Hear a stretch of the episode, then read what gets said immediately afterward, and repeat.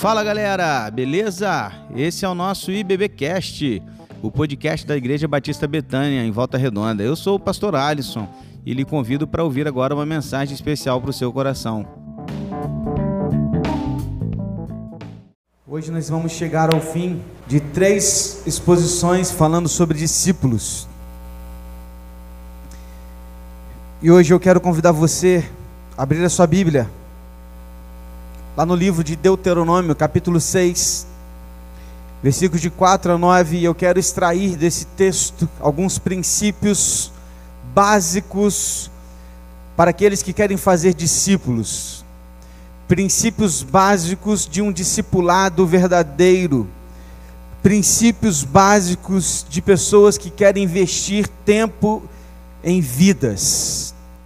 Então, querido, nesta noite eu quero compartilhar com você nos próximos minutos alguns princípios muito básicos, muito diretos a respeito daquilo que o Senhor tem a nos ensinar nessa noite. Então, você que está comigo aqui, você que está em casa, peço muito, muito a sua atenção nos próximos minutos, para que nesse tempo nada te tire atenção. Já coloca um copo d'água aí do seu lado, para você não ter que sair para tomar água, para que você possa realmente ouvir a palavra de Deus e ser impactado por ela nesta noite. Deuteronômio capítulo 6, versículos de 4 a 9. Achou aí, meu irmão? Diz amém. A palavra de Deus diz assim: Escute, Israel, o Senhor nosso Deus é o único Senhor. Portanto, ame o Senhor seu Deus de todo o teu coração, de toda a tua alma e com toda a tua força. Estas palavras que hoje lhe ordeno estarão no seu coração. Você as inculcará a seus filhos, e delas falará quando estiver sentado em sua casa, andando pelo caminho, ao deitar-se e ao levantar-se. Também deve amarrá-las como sinal na sua mão e elas lhe serão por frontal entre os olhos, e você as escreverá nos umbrais de sua casa e nas suas portas. Shema. É assim que esse trecho é conhecido. Um termo hebraico que significa ouvir. Quando você ouvir alguém falar de chamar, você pode ter certeza que essa pessoa está falando desse trecho das Escrituras. Ainda hoje, essa confissão é recitada todas as manhãs e no final de cada dia pelos judeus devotos, em todo o mundo. E nós estamos diante de um texto que nos ensina muito a respeito do discipulado. E você pode de repente falar assim para mim, pastor, esse texto está mais com cara de família. Está mais com cara de pai ensinando filho. Sim, tem esse aspecto principal e inicialmente foi para isso mesmo que ele foi criado, foi dito. Mas assim como pais discipulam filhos naturais, pais na fé também discipulam filhos na fé, como Paulo fazia com Timóteo e como nós também podemos fazer na igreja de Cristo. Então estes princípios eles podem ser aplicados também na nossa prática de discipulado, de fazer discípulos como igreja. Você já ouviu que fazer discípulos é ordem? Você já ouviu que isso é uma necessidade que nós, igreja Betânia, precisamos fazer? Nos atentar para isso. Você já foi despertado para isso? Já te perguntei quantos você já levou para Cristo? Já perguntei quantos você já discipulou nos últimos dois anos? Já perguntei a você com quantas pessoas você foi para a piscina, para o batismo? Como iremos na próxima semana com cinco pessoas? Quantos você levou para lá para dizer foi com este que eu caminhei e eu o levei para o Evangelho, ele conheceu a Cristo através da minha vida? Você já foi despertado e levado a pensar a respeito de tudo isso? E nesta noite eu queria fazê-lo refletir em como você pode colocar isso na prática. E aqui tem alguns princípios muito interessantes que nos levam à prática do discipulado no dia a dia das nossas vidas. Eu quero compartilhar com você alguns desses princípios. E o primeiro deles é que não existe discipulado sem relacionamento com Deus. Você não pode discipular alguém se antes você não se relaciona com Deus. Você não pode cuidar de alguém se antes você não se relaciona com o Pai. O texto no versículo 4 diz: Ame o Senhor, o seu Deus, de todo o teu coração, de toda a tua alma e de todas as tuas forças. É um mandamento, é uma ordem. Pode parecer estranho no primeiro momento, você pensa, como poderia receber uma ordem para amar? Amor não acontece, pastor. Amor não, não surge. Amor não é assim, aquele negócio, sabe? Que você olha, você bate, cara, como é que gostei daquela pessoa? Cara, fui com a cara dele. Que legal, cara. É, é, eu tô com essa pessoa, gostei dela. Aconteceu, a gente se encontrou e aconteceu. Não é assim, pastor. Não, não é desse tipo de amor e não é assim que a Bíblia define amor. Segundo as Escrituras, amor é uma decisão. Segundo as Escrituras, amor é uma escolha. Você decide amar.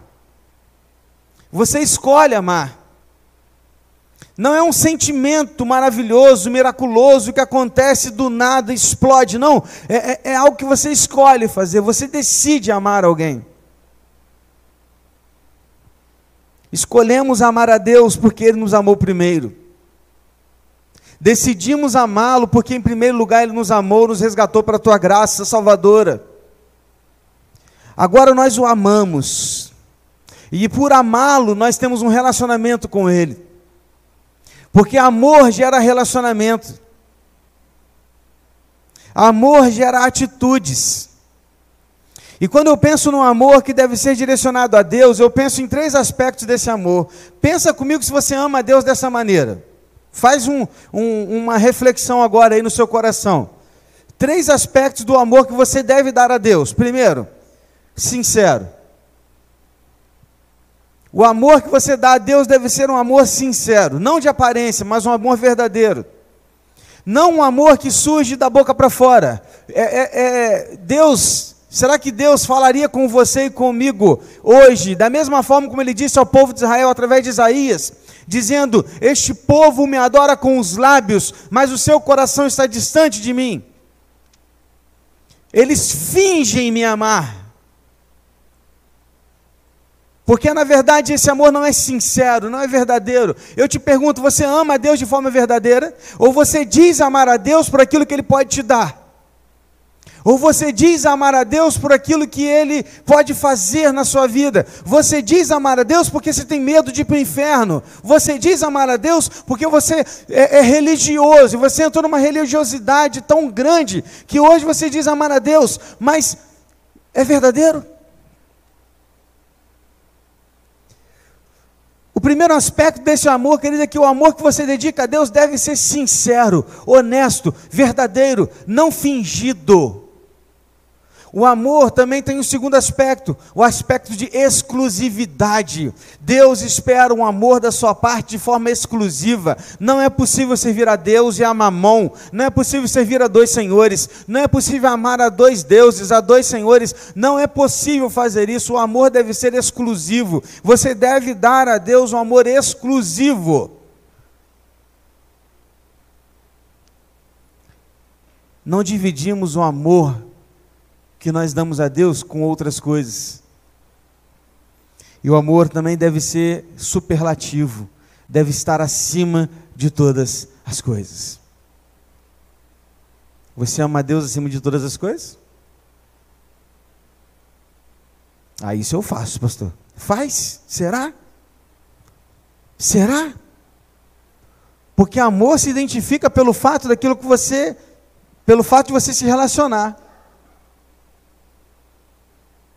Se você decide amar alguém, você passa tempo com aquele alguém. Você passa tempo com Deus?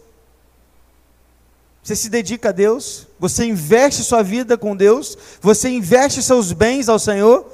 Ou é uma dificuldade para você entregar o dízimo, por exemplo? Ou quando alguém fala de campanha, você já vira assim: ah, já vem pedir dinheiro. Ou você é do tipo de pessoa que, cara, não entendi o projeto, legal, é para a glória de Deus, estou dentro. Porque eu amo ao Senhor acima de todas as coisas. Nosso amor para com o Senhor deve ser sincero, exclusivo e superlativo. Amém? Olhe para Moisés, o homem que escreveu esse texto. Moisés foi o líder que foi porque ele tinha um relacionamento profundo com Deus, ele decidiu amar a Deus. Esse, Moisés tinha tanto relacionamento com Deus que ele ficava 40 dias, 40 noites no alto da montanha, só ele e Deus, mais ninguém. Ele se relacionava tanto com Deus, quando ele descia da montanha, as pessoas olhavam para ele faziam assim, não conseguiam olhar para ele, porque o rosto dele brilhava a glória de Deus. Uau! Você já imaginou as pessoas viraram para você, cara, não consigo nem ficar contigo, você está me incomodando. Por quê? Porque você, cara, você, você exala amor de Deus, você exala o caráter de Cristo. Não, não quero parecer com isso, eu não quero andar contigo. Já imaginou? Moisés era um camarada que, por tanto se relacionar com Deus, influenciava vidas, influenciou uma vida, em especial alguém que foi seu discípulo. Moisés foi mentor de Josué. Josué, como seu discípulo, chega ao final da sua vida, reúne o povo assim, igual vocês estão aqui agora, e fala assim: ó, pessoal, o negócio é o seguinte, hein? Vocês decidam a quem vocês vão servir. Eu e a minha casa serviremos ao Senhor. Como é que Josué chega a isso? Ele chega a isso porque ele tinha um mentor que amava a Deus acima de todas as coisas. Ele tinha um mentor que amava a Deus de forma exclusiva. Ele tinha um mentor que amava a Deus de forma sincera. E por isso ele chegou a ser quem ele foi, porque ele aprendeu com Moisés a como amar a Deus da mesma maneira. Se você quer fazer discípulos, se você quer ser influente na vida de pessoas, se você quer transformar vidas, você precisa amar a Deus, se relacionar com Ele. Porque antes de você impactar a vida de alguém, você precisa ter relacionamento com Deus. Eu falei disso recentemente. Talvez você nunca gerou discípulo, porque você ainda não é um discípulo. Talvez você nunca tenha gerado uma ovelha, porque só ovelha gera ovelha. Talvez nem ovelha você seja ainda porque possivelmente você não tem um relacionamento com Deus. Segunda coisa, segundo princípio do discipulado que eu aprendo a olhar para esse texto é que o discipulado é um amor sacrificial. Quando eu olho para o amor a Deus, eu penso em relacionamento. Quando eu olho para o amor ao próximo, eu penso em sacrifício. Quando eu olho para o texto, eu vejo alguém que se sacrifica por outra pessoa.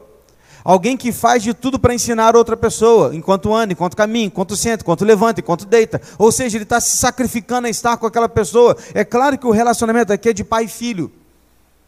É mais fácil se relacionar mais tempo com um pai e filho, mas o, o texto nos leva a perceber que nós precisamos tratar o outro da, da mesma forma como Deus nos trata. Em seu amor, Deus nos perdoa e é bondoso conosco. Será que temos de, dado bondade às pessoas e perdão às pessoas. Deus deseja que o melhor seja feito em nossas vidas, desejamos o melhor às pessoas. O amor não é apenas um sentimento extravagante, o amor resulta em ação. Deus, por Deus amou o mundo de tal maneira que deu seu filho. É isso ou não é, irmãos? Ele amou de tal maneira que ele agiu. Qual foi a ação dele? Ele deu seu filho. Amor gera ação.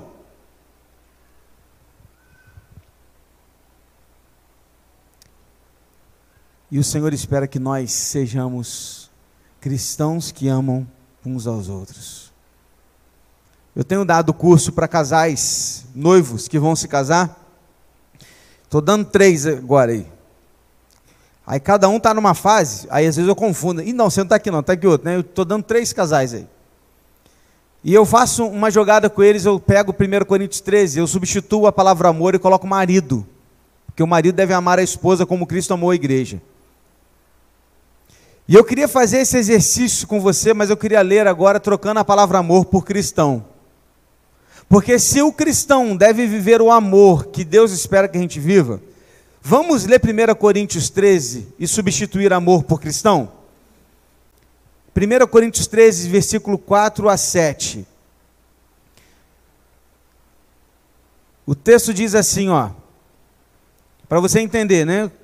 O amor é paciente e bondoso, está aí no seu, na sua Bíblia. Ou a caridade, né? O amor e caridade aí é a mesma palavra no hebraico que é amor.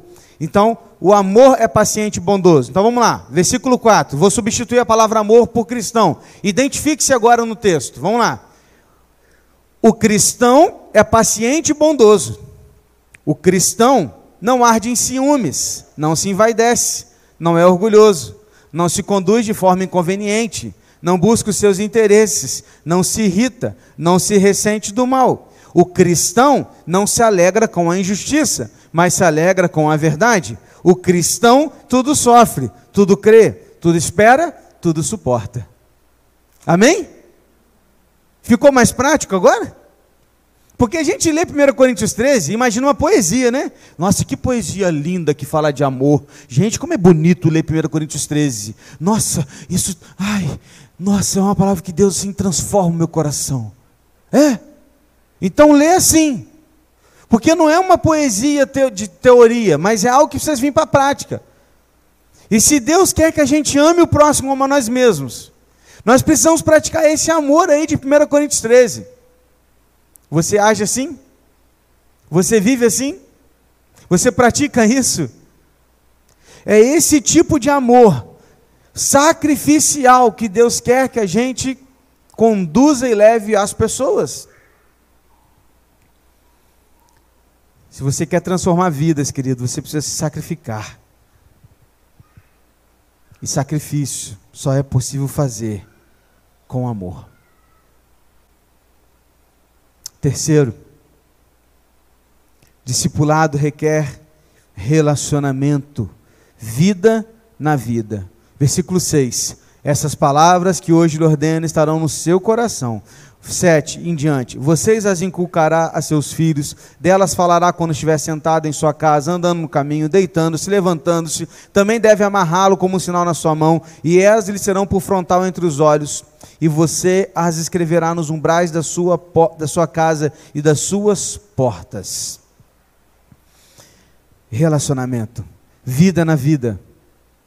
Como que eu posso discipular alguém? É enquanto eu ando, enquanto eu caminho, enquanto eu sento, me levanto, eu deito, ou seja, eu me relaciono. A maneira com a qual vivemos é importante porque ela confirma aquilo que a gente diz. Moisés está admoestando os pais a falar da palavra de Deus aos seus filhos e como eles deveriam falar sobre Deus aos seus filhos, enquanto eles andam, enquanto eles caminham, enquanto eles sentam, enquanto eles levantam, quando eles deitam, quando eles acordam, em todo o tempo, ou seja, relacionamento. Discipulado requer relacionamento, queridos. Eu quero destacar alguns verbos aqui que, que Moisés usa. O primeiro verbo é inculcará. Você os inculcará essa palavra também pode ser entendida como gravará pela repetição. Inculcará aponta ensino e disciplina.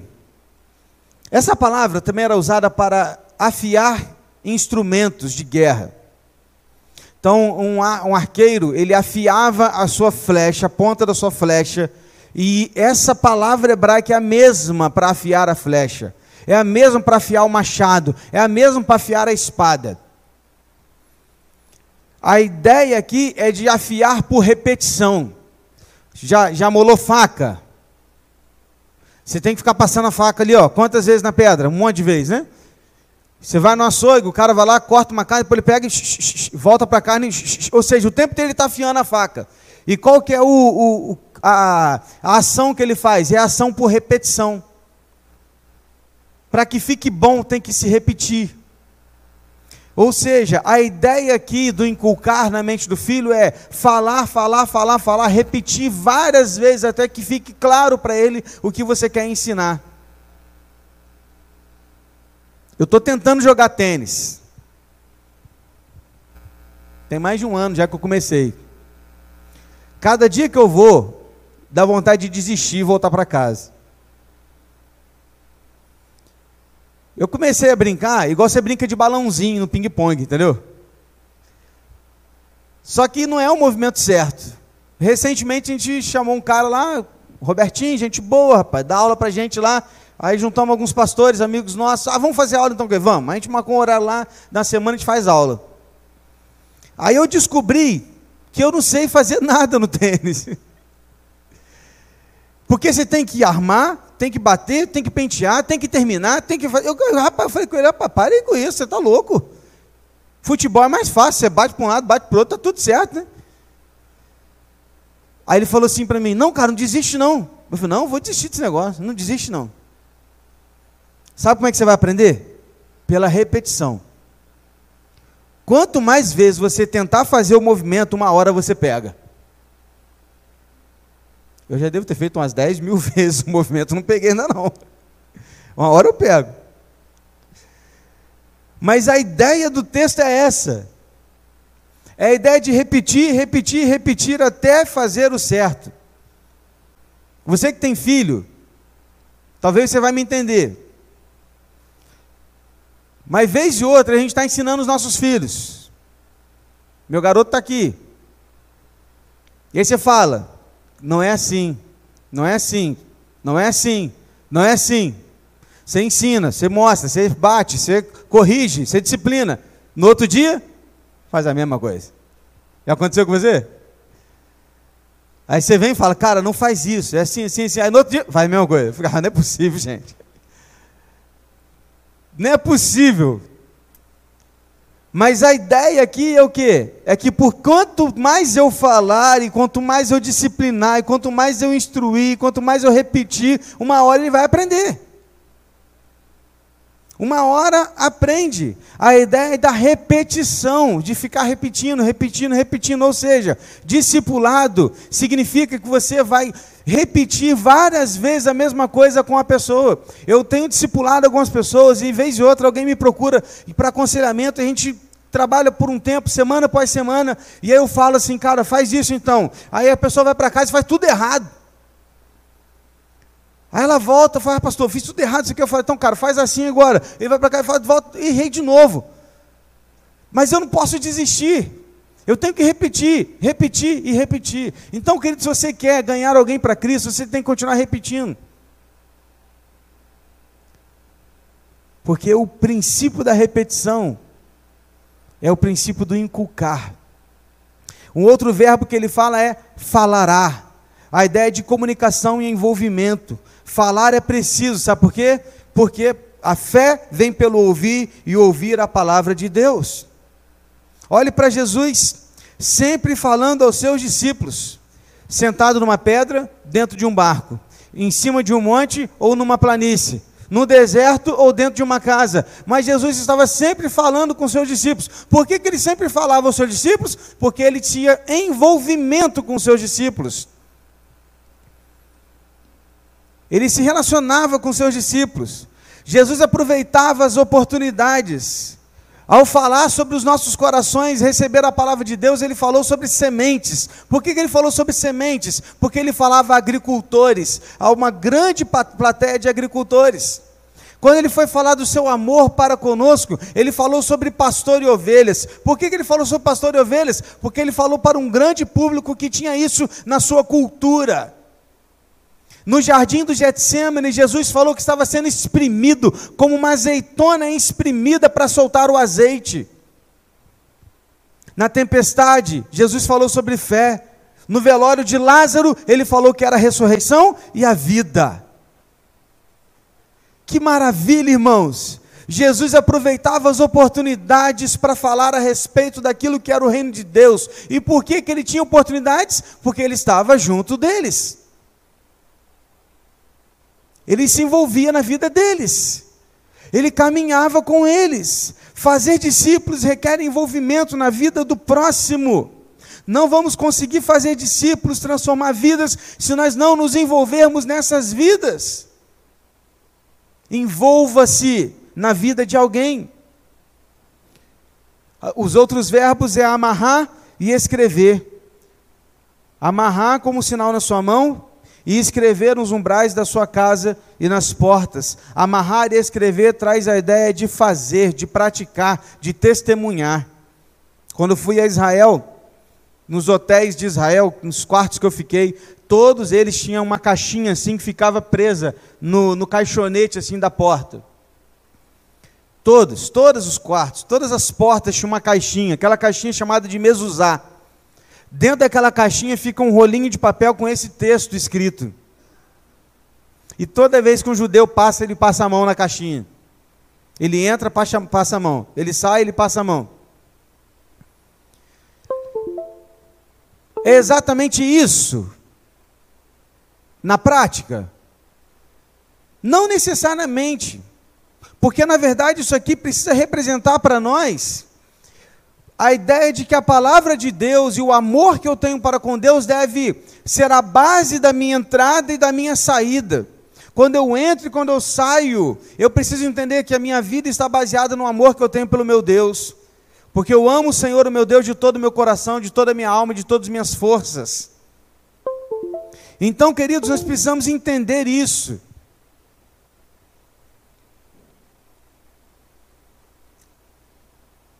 É importante aplicar nas nossas vidas a razão do discipulado. O que é o discipulado, então, pastor? Qual o objetivo dele? É levar um discípulo a viver uma vida conforme a vida de Cristo a testemunhar da graça a outras pessoas e assim glorificar o nome de Deus. É isso. Concluindo, discipulado requer persistência e dedicação de tempo. Como eu disse antes, a palavra inculcar traz a ideia de afiar pela repetição.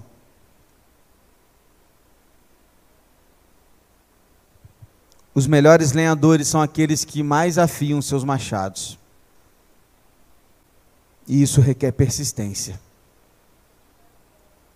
Isso requer dedicação de tempo. Pense num arqueiro, afiando as suas flechas, persistindo e dedicando tempo em afiar as suas flechas. Quando aquele arqueiro ele vai fazer o teste da sua flecha com arco, ele lança aquela flecha num lugar tão distante que ele sozinho não conseguiria chegar. Isso é discipulado. É quando eu afio e eu mando, eu, eu lanço alguém tão longe que esse alguém chega em lugares que eu sozinho não conseguiria chegar. Quando a gente multiplica isso, e a gente lança várias flechas, a gente está alcançando lugares que nós jamais imaginaríamos um dia chegar. Discipulado é isso, é lançar vidas tão longe, tão longe quanto você puder, porque sozinho você não vai conseguir chegar lá. Isso requer dedicação de tempo. Isso requer persistência. Isso requer que você continue focado.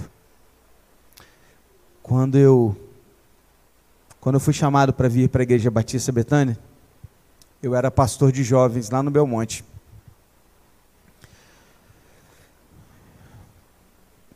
Há quase nove anos. A gente tinha um trabalho muito legal lá. Eu era pastor de jovens, nós tínhamos lá uns 80 jovens.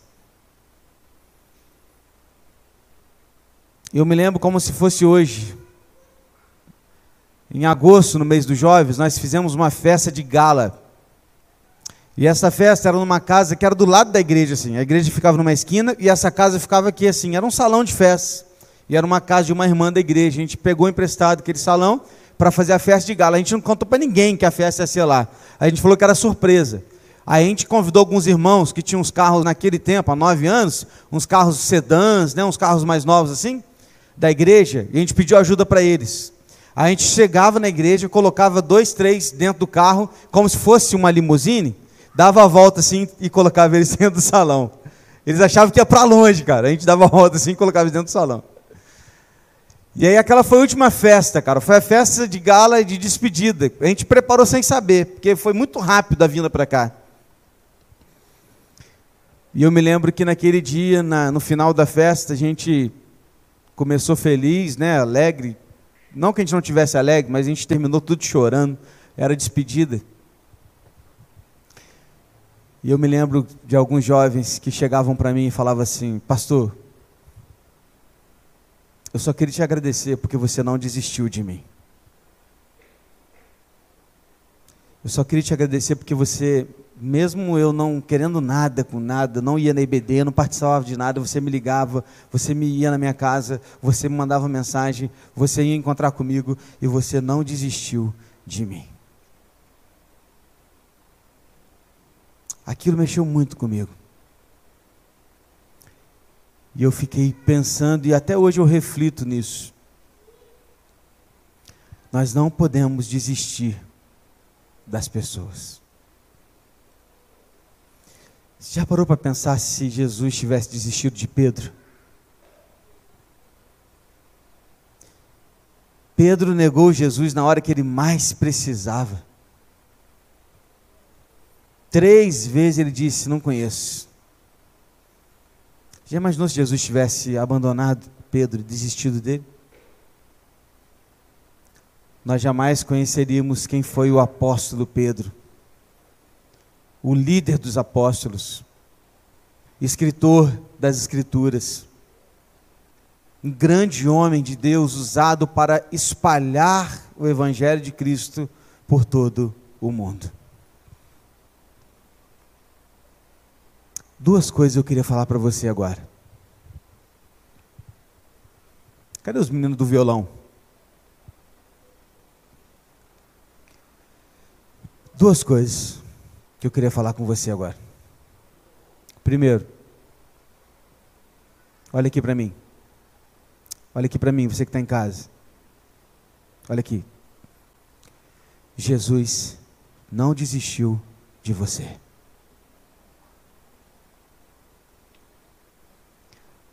Jesus não desistiu da sua vida. Segunda coisa, não desista.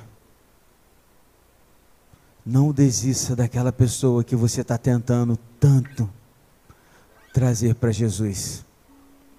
Não desista de discipular aquela pessoa que você está lutando tanto para que ela cresça.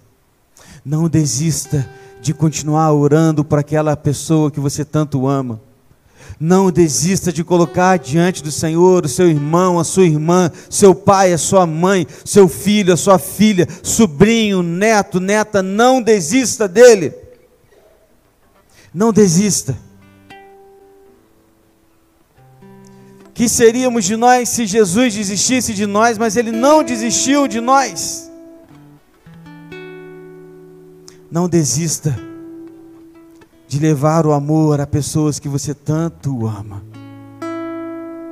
Eu queria pedir que você fechasse seus olhos agora.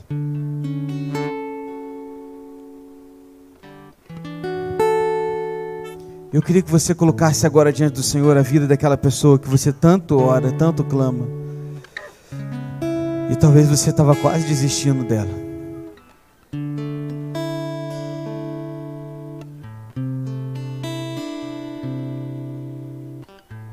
Eu queria desafiar você a orar agora por essa pessoa.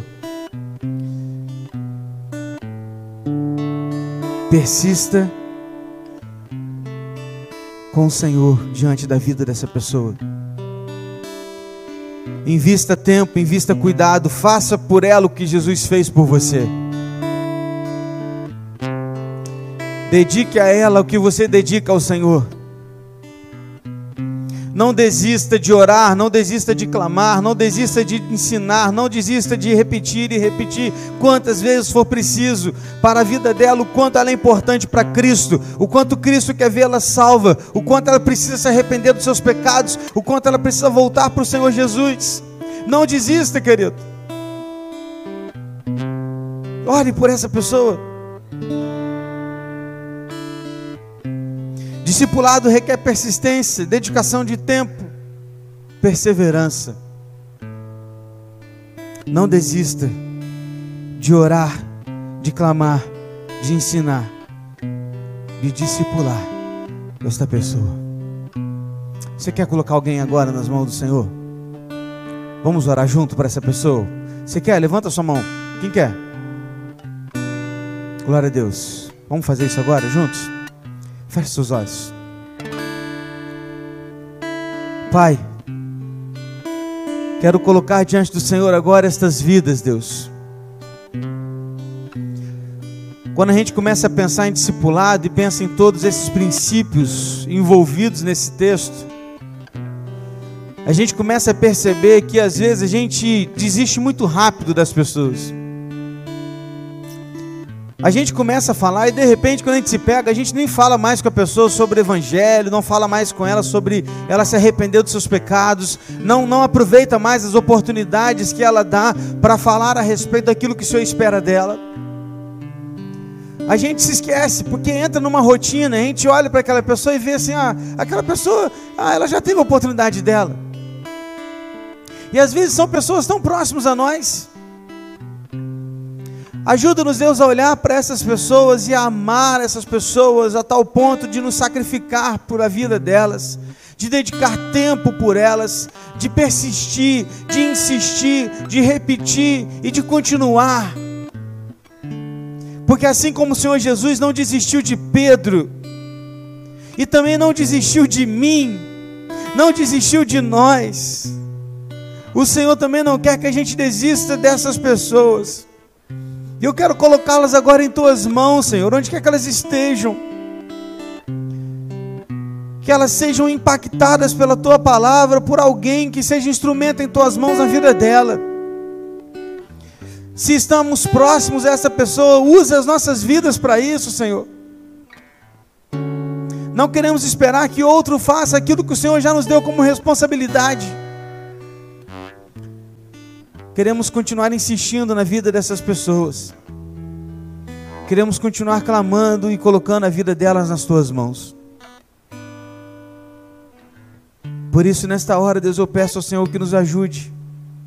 Nos ajude a compreender a tua verdade, o teu evangelho e compartilhar isso com outras pessoas.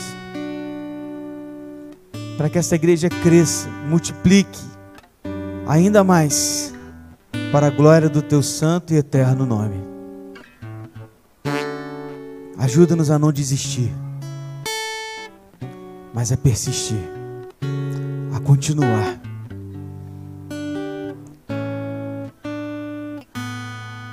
Coloca os nossos pais nas tuas mãos.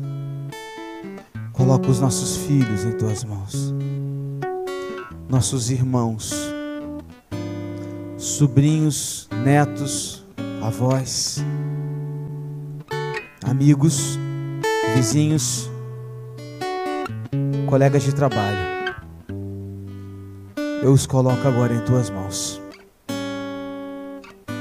Usa as nossas vidas para levar o teu amor a essas pessoas. Em nome de Jesus.